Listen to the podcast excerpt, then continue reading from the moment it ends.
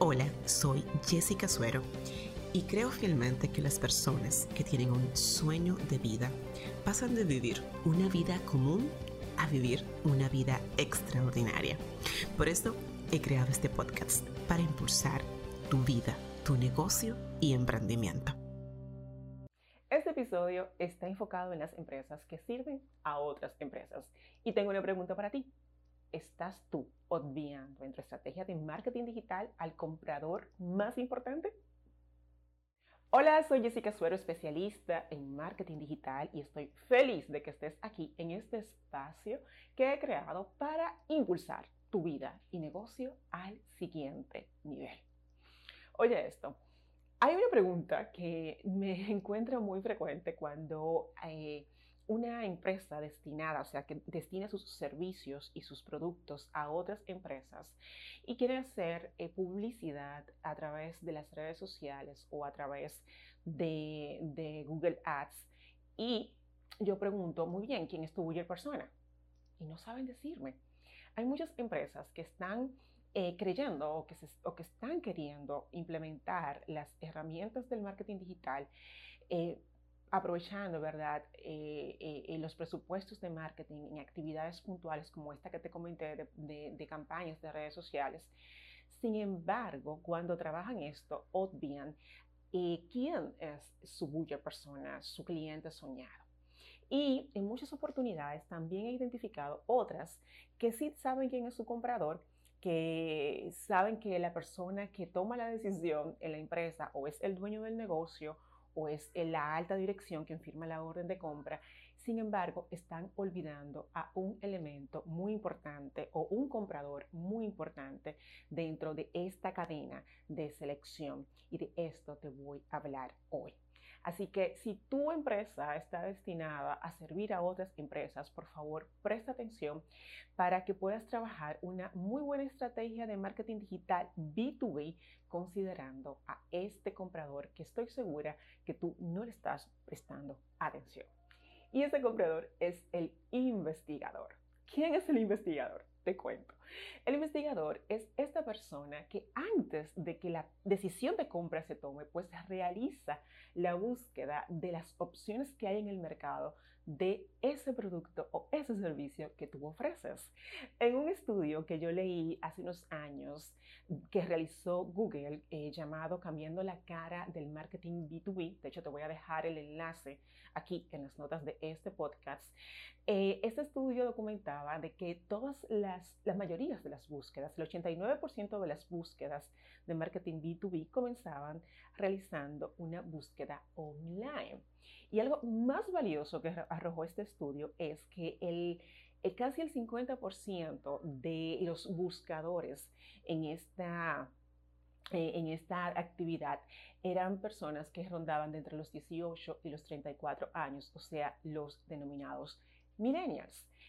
Y con esto lo que te quiero decir es que cuando en la empresa alguien toma la decisión de compra, ciertamente toma la decisión, pero alguien antes de esto realiza una búsqueda de las opciones disponibles en el mercado para, bueno, pues presentarla ante la decisión.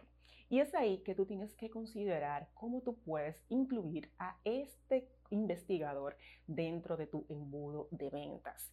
Y la forma en la que tú puedes incluir al investigador dentro de tu embudo de ventas es posicionándote como experto o como la mejor opción dentro de lo que de, lo, que tú vendes. ¿Y cómo tú haces esto? Educándole, proveyéndole información y material que robustezcan eh, el conocimiento de este investigador para que pueda vender tu idea frente al que toma la decisión dentro de la empresa.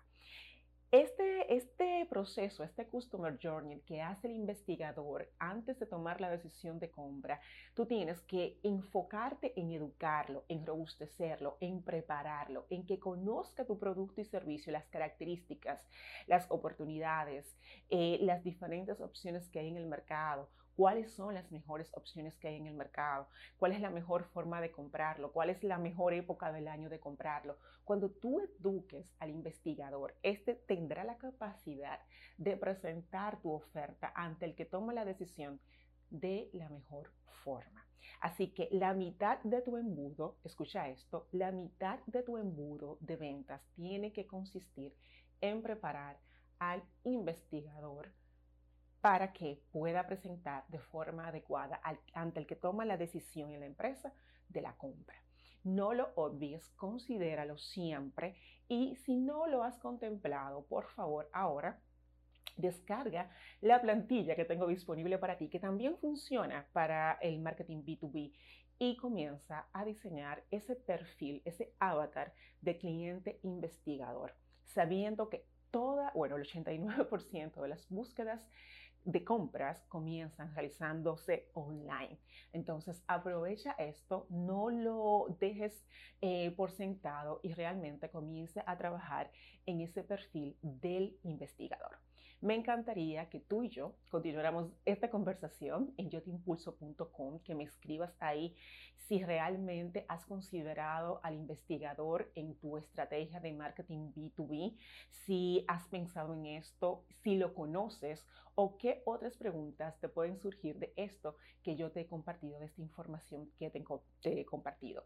Me encantaría continuar la conversación contigo, continuar impulsándote y proveyéndote de herramientas que te ayuden a llevar tu vida y negocio al siguiente nivel.